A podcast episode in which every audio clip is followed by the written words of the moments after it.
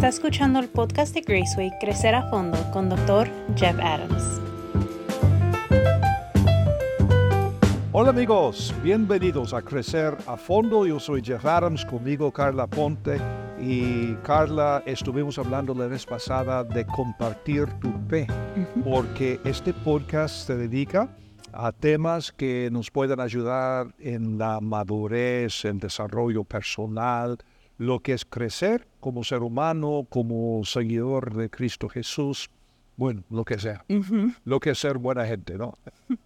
Pero aquí estamos charlando de cosas y la vez pasada eh, eh, eh, estuvimos diciendo que tú y yo, aunque somos de dos generaciones, ah, con varias generaciones de medio, que, que estamos de acuerdo que lo más importante en compartir la fe es que sea algo auténtico, genuino, algo orgánico, algo natural, que es importante ser lo que somos.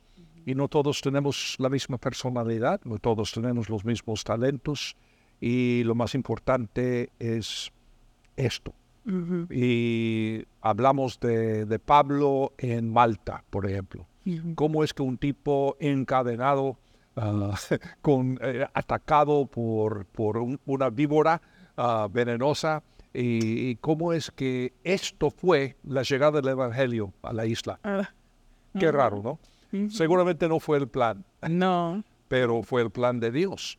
Ahora, hay un pasaje, Carla, que estuve leyendo el otro día, que siempre ha sido un pasaje favorito mío.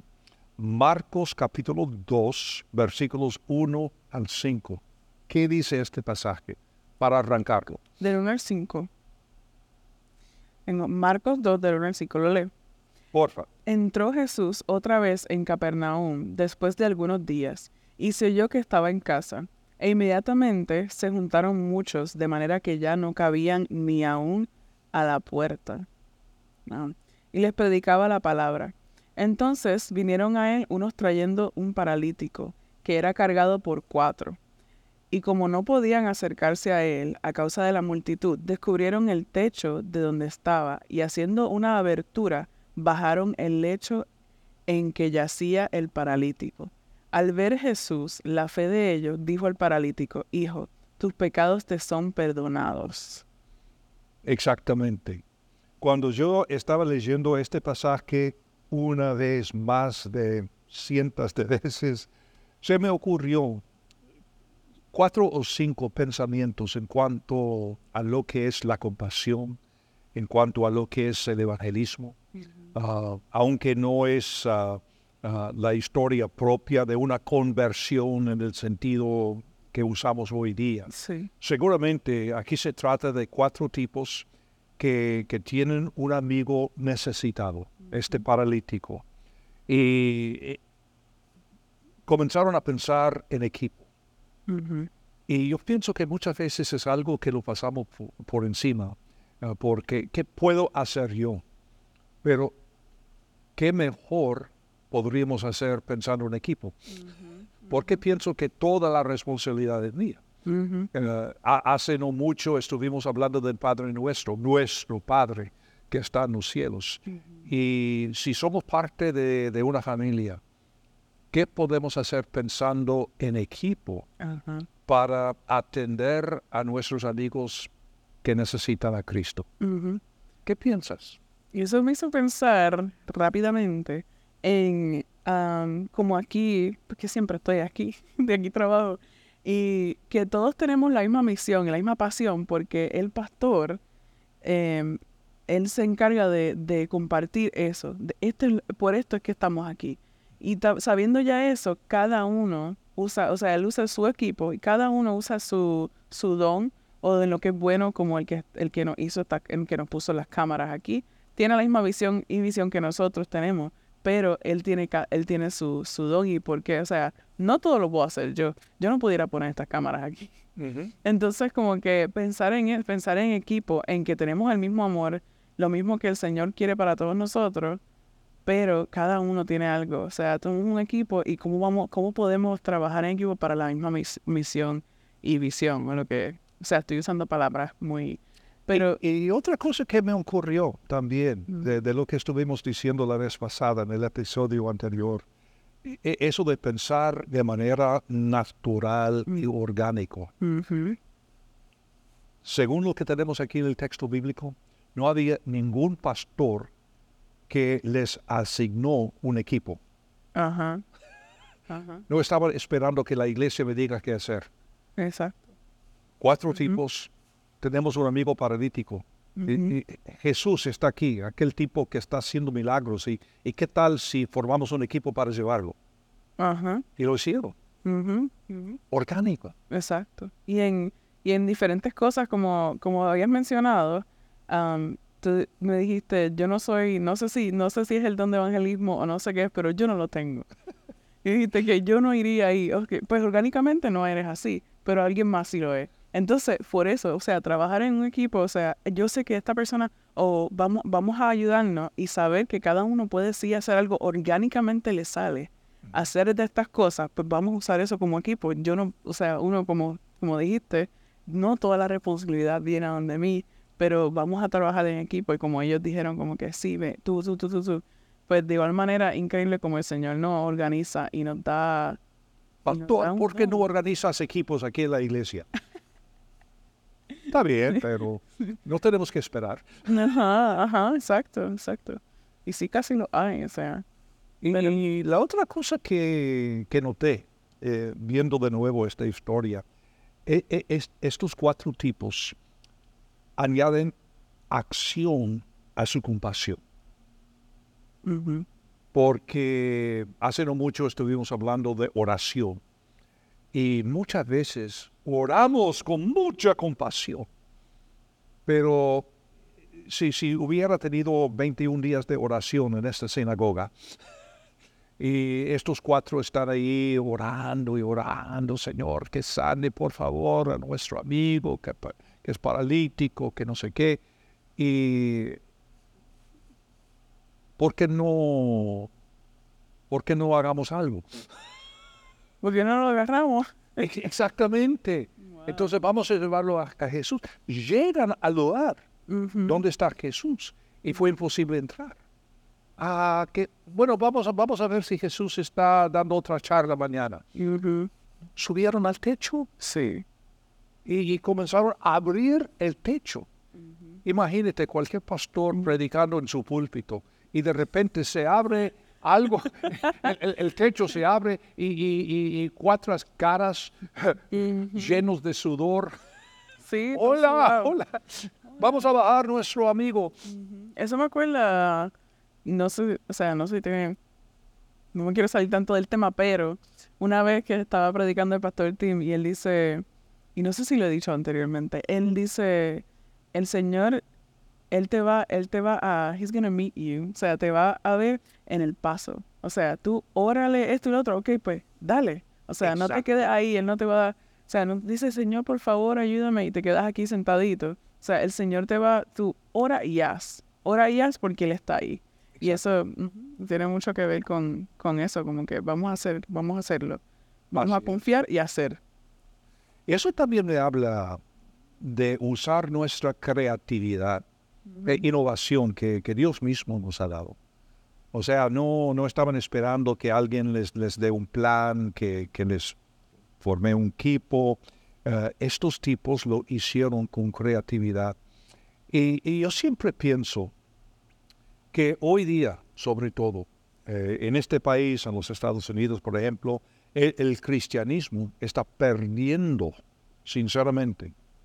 O sea, cada año hay menos iglesias, menos creyentes evangélicos en este país. Y cuando queremos invitar a nuestros amigos a la iglesia, bastante difícil. Ah, yo creo que tengo planes para, para este día, pero muchas gracias por pensar en mí. Pero es mucho más fácil si tú y yo y otros dos o tres creyentes invitamos a un amigo incrédulo a tomar un café En mi casa. o una cena, un almuerzo, un desayuno. Oye, quiero que conozcan a mis amigos. Y, y entonces, e- en, esta reunión, en vez de decir, bueno, la razón por la cual le hemos invitado es que entonces siente decepcionado. Que son pecadores. Exacto. Pero simplemente para establecer una relación de amistad y dejar que el Espíritu Santo nos dé la entrada. ¿Sabes qué? Yo antes decía, o sea, cuando estaba más jovencita, que yo decía como que, ¿por qué hay tanto, cuando venía a Estados Unidos, tanto fellowship? Yo decía como que, ¿qué es eso? O sea, no están haciendo nada. O sea, se están reuniendo nada para comer y esto es un... Pero es tan importante. Porque si yo le digo a mi, a mi amiga, ven, vamos a ir a un estudio bíblico, que adivina qué va a decir mi amiga. No. Pero si yo digo, ven, ven porque vamos a comer juntos, ella va a venir felizmente, ella va a comer, ella va a encontrar personas que conoce creyentes, ella va a hacer amistades, que amistades que van a influenciarla a ella de vez en cuando. O sea, si tú haces amistad conmigo, obviamente vas a estar influenciada, porque, o sea, esto, yo siempre estoy aquí. Entonces, que ella encuentre más amigos, eso es lo más importante. Y, y lo que hacemos en la iglesia muchas veces, la persona viene a Cristo, llega a la iglesia, bautizamos a esta persona y entonces decimos, ahora tienes que dejar todos sus amigos porque son mundanos, en vez de entrenarle cómo de forma natural, orgánica, Exacto, sí. traer a sus amistades a Cristo. No necesariamente a la iglesia como el primer paso, sino cómo aprovechar de las relaciones que ya existen de forma natural y enseñarle cómo, cómo vivir la vida de Cristo. Y así te escucho. Es que es increíble, o sea, haciendo, cuando yo llegué a conocer al Señor, yo era chiquita, yo tenía 12 años, fue, fue de unas personas, y, y ahora que lo pienso, una vez tuve que ir a la casa, a la iglesia, que era mi iglesia, tuve que ir ahí por, no me acuerdo, algo pasó. Y fui, y ahí de- compartieron el Evangelio conmigo, y ese no fue el momento que yo lo entendí. Yo me acuerdo ahora que lo escucho. No fue el momento que lo entendí, fue después que fui más tiempo que me decía, mira, vamos a ir a, vamos a hacer un bizcocho, un pastel, no sé cómo lo diga. ¿Quieres venir a mi casa a hacer galletas? ¿Quieres venir a hacer...? Y todo eso, el- la relación que ellos hicieron conmigo, yo estaba después como que dispuesta a escucharlo porque esta gente, yo le importo. O sea, entonces ellos te escuchan, eso hasta con los niños. Tú tienes que crear una relación antes que te obedezcan. He contado la historia antes de un amigo mío musulmán que trabajaba en un hotel, eh, en, donde me quedaba muchas veces en en Ámsterdam, y pudimos establecer una relación. Y, y cada, cada vez que iba, esta relación iba profundizándose. Y costó eh, un tiempo de como 10 a 15 años para, para que él llegara a la fe Wow. de una forma natural. Y no fue, no fue por insistencia mía, sino algo que sucedió tan naturalmente. ah, y, como dices, es la amistad, la relación, todo esto. Y yo creo que otra cosa importante, Carla, es aprender a pensar cómo la persona que tiene necesidad está pensando. O sea, si, si yo estuviera en, en la- los, los zapatos de esta persona, ¿qué pensaría yo? Si yo le invito a esta persona venir a la iglesia, pues yo, yo me pienso pensar en, en mi vida antes de conocer a Cristo. Cuando estaba trabajando como locutor de radio y pensando en una persona, una pastora ah, carismática que tenía un programa radial en mi emisora, y cómo es que ella me predicaba y cómo es que la odiaba yo hasta que acepté a Cristo. Y ella se convirtió en mi madre espiritual. Wow. Pero yo, yo tengo que, que pensar ahora, e- esta mujer tenía puro amor, pero su metodología,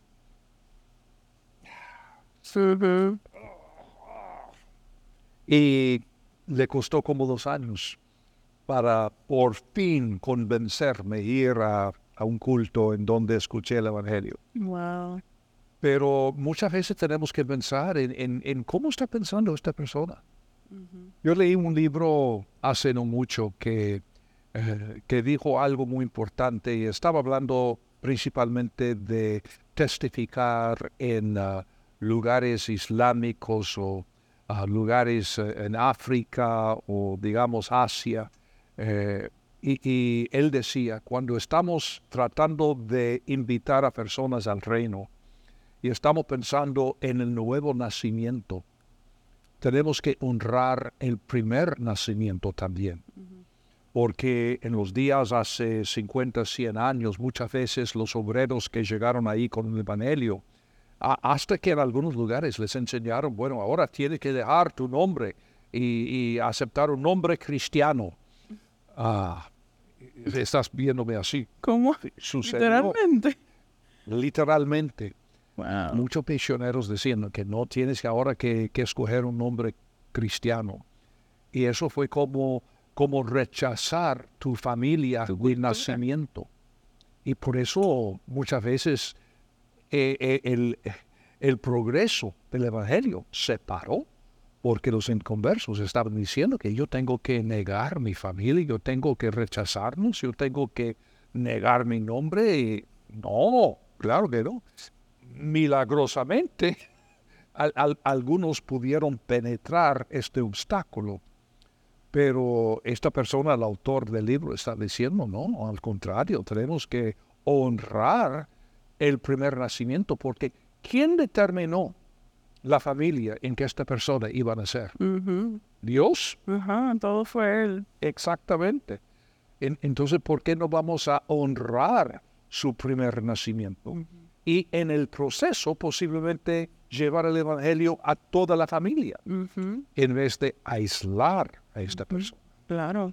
Ay, tanto que podríamos decir, pero creo que estamos acabando el, el tiempo que tenemos. Y Carla, gracias por esos pensamientos, pero yo creo que estamos de acuerdo que tenemos que mejorar Ujú, ah, la forma en que compartimos nuestra fe, pensar en una forma más natural, más ah, Atractiva. atractiva, gracias. Queremos ser creyentes atractivos. Sí. De acuerdo.